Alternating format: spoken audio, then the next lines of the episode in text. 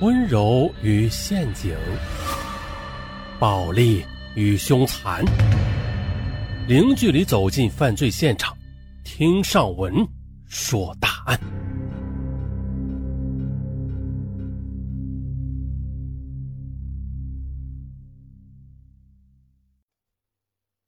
五年前的一次约会，令他卷入了一场迷离的凶杀案中。他就是凶手，对，不能让他逍遥法外。那些义愤填膺的声音，就像恐怖的幽灵一样，死死地缠绕在他的生活中。对于四十二岁的魏民来说，二零零一年八月一日是他噩梦开始的第一天。那晚十点多，他曾经悠闲地到河南某市郊区的一块空地上纳凉。然而十二点的时候，他却倒在一家医院的急诊室，浑身是血。更令他想不到的是，次日的一早，两位威严的警察就站在了他的床边，严肃地说：“你好，你已经被列入一桩凶杀案中的重点怀疑对象，请协助我们调查。”魏民犹如当头一棒，表情一瞬间就被冻结了。原来的这天清晨五点左右，一位老农偶然间发现郊区附近的稻田里有一具裸体女尸，随即老农惊慌报警。经查，死者叫古琴，被钝器击打致死，随身物品已经不知去向。那荒郊野外，死者深夜出现于此，极可能是赴熟人之约。可是，这个熟人是谁呀？又是谁抢劫并杀人呢？啊，很多疑点令办案民警困惑不已。然而，就在此时，警方突然接到了知情人的举报。说是案发当晚，一辆黑色的桑塔纳小轿车在现场附近停过很长的时间。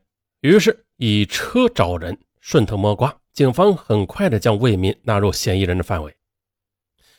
现年四十二岁的魏民，原籍福建，大学毕业后分配到一家大型企业就职，不久的就辞职下海经商了。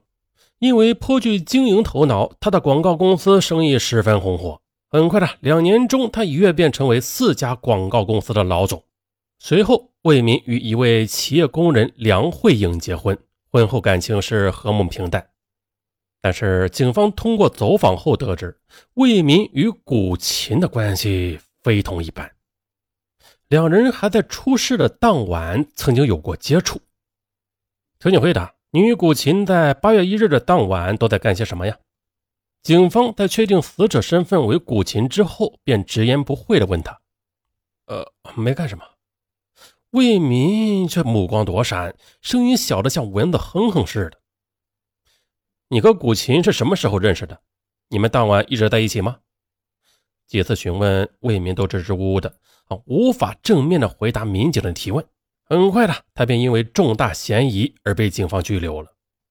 两天后，民警到魏民的乾坤广告公司进行调查。呃，什么？老总一下子变成了犯罪嫌疑人？员工们七嘴八舌。不可能啊，老总不是那种人的。一位曾经因为家境困难而得到过老总帮助的下属说：“魏总他是好人呐。”另一位员工也激动地向警方诉说了魏民信得过的人品。可是，刚回到警局的办案民警又被死者家属团团围住了。古琴此时身边只有他，不是为民行凶杀人，还能有谁呀？家属们情绪很激动，你们一定要严惩凶手，不能让他逍遥法外。魏总不可能杀人，魏总是好人。这两种截然相反的声音混杂在一起，顿时让这起荒郊血案变得异常复杂起来。可是啊，案发现场除了一根钢管以外，并未发现其他有价值的线索。古琴被发现时是全身赤裸的，身边的衣物和随身物品全部不翼而飞。不要耗着了，你要老实交代问题。我我坦白，我该死。终于的，在心理攻势持续了半个小时之后，紧咬嘴唇的魏民终于蹦出了这一句话：“那晚我们在草地上聊天时，突然背后过来三个人。”他们手里拿着钢管袭击我们，我被打晕了。醒来后就发现他已经身体冰凉了。嗯，交代是交代了啊，但是魏民的交代仍然使警方不能排除其身上的嫌疑。根据法医鉴定的，这古琴在死前衣服就被他人脱掉了。那魏民为什么非说是他醒来之后发现其衣服被人脱光呢？难道他还在隐瞒什么重要的情况吗？随后啊，又经过几番过招啊，魏民终于是吞吞吐吐的向警方彻底坦白了。好吧，我全说了吧。其实我和古琴是通过业务关系认识的。八月一号晚上，我们开车出去约会，当时我们两人都比较激动，便随便找了一处空地亲热起来。谁知道背后有几个黑影靠近我们，接着我就先被人打晕了，什么也不知道了。醒来之后，我发现他已经断气了。我以前没有见过死人的，所以当时我很害怕，我就逃跑了。以前我没说实话，是因为羞辱启齿。我害怕妻子知道事情追问我。我没有杀人，求求你们把我放了吧。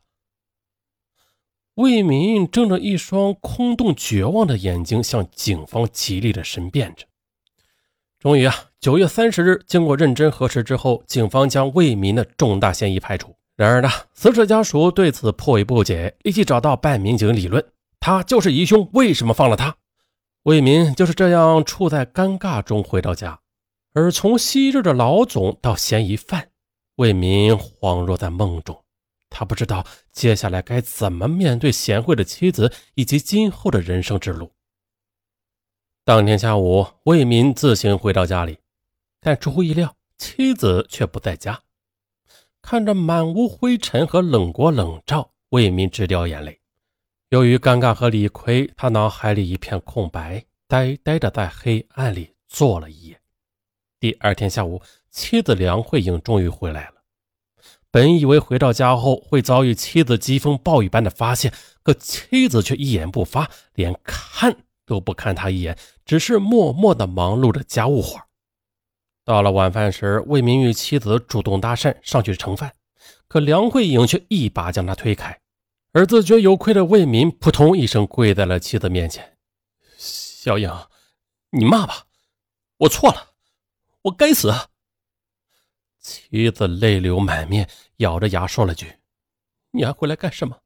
这不是你的家。”随即，了满脸怒气与泪痕的梁慧颖抱着枕头去了另一个房间。丈夫隐瞒在外有情人的事实，并与其幽会时出了命案，还一度的被警方当成疑凶。这种事情，无论哪个妻子碰上，都是致命的打击。而平时内向本分的梁慧莹根本不能原谅丈夫，魏民也甚至无言再向妻子解释什么，独自的躺在床上一夜无眠。日子在尴尬和苦涩中变得漫长起来，而此刻的魏民。回忆起已经被杀害的古琴的那段交往，也真是悔不当初。魏民与古琴是在一次广告行业峰会上认识的。那次的古琴清秀的面容与落落大方的举止，给魏民留下了深刻的印象。不可否认的，下海后的魏民逐渐与身边一些大款朋友啊，那些什么高质量的生活靠拢了。于是呢。朴实与内向的妻子与乖巧漂亮的情人相比，便逐渐的失去了吸引力。他的心也开始慢慢的摇拽了。同时呢，面对高大帅气、事业有成的魏民，古琴也很快的坠入了情网。那天晚上，碰巧梁慧颖出差未归，魏民便约了古琴一起去郊外纳凉。可谁料想啊，他们的这次幽会却酿成了一场灾难。魏民幸免被杀。但是从此却是生不如死。虽然和妻子仍处于冷战之中，但魏民还是强打精神去公司上班。可谁料想啊，前脚刚踏进公司的门，后脚秘书就赶紧贴了上来：“魏总，已经有五家企业要求取消我们的合同了，有的已经去别的广告公司了，还有……别说了。”魏民烦躁的挥挥手，让秘书出去了。好事不出门，坏事传千里。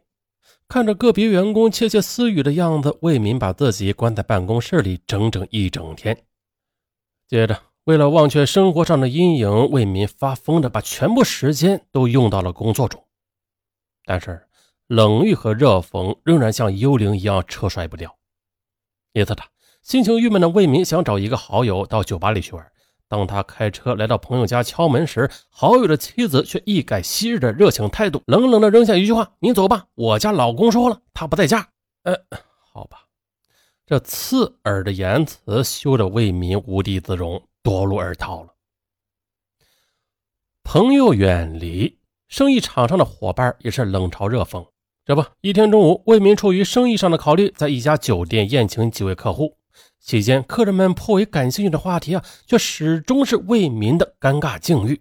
案子啥时候能破啊？啊，他们经常找你麻烦吧？客人们就这样品着酒，说着一些含沙射影的话，使得魏民的脸上啊是红一阵的，白一阵。三个月之后，魏民悄悄地把经营的公司关闭了。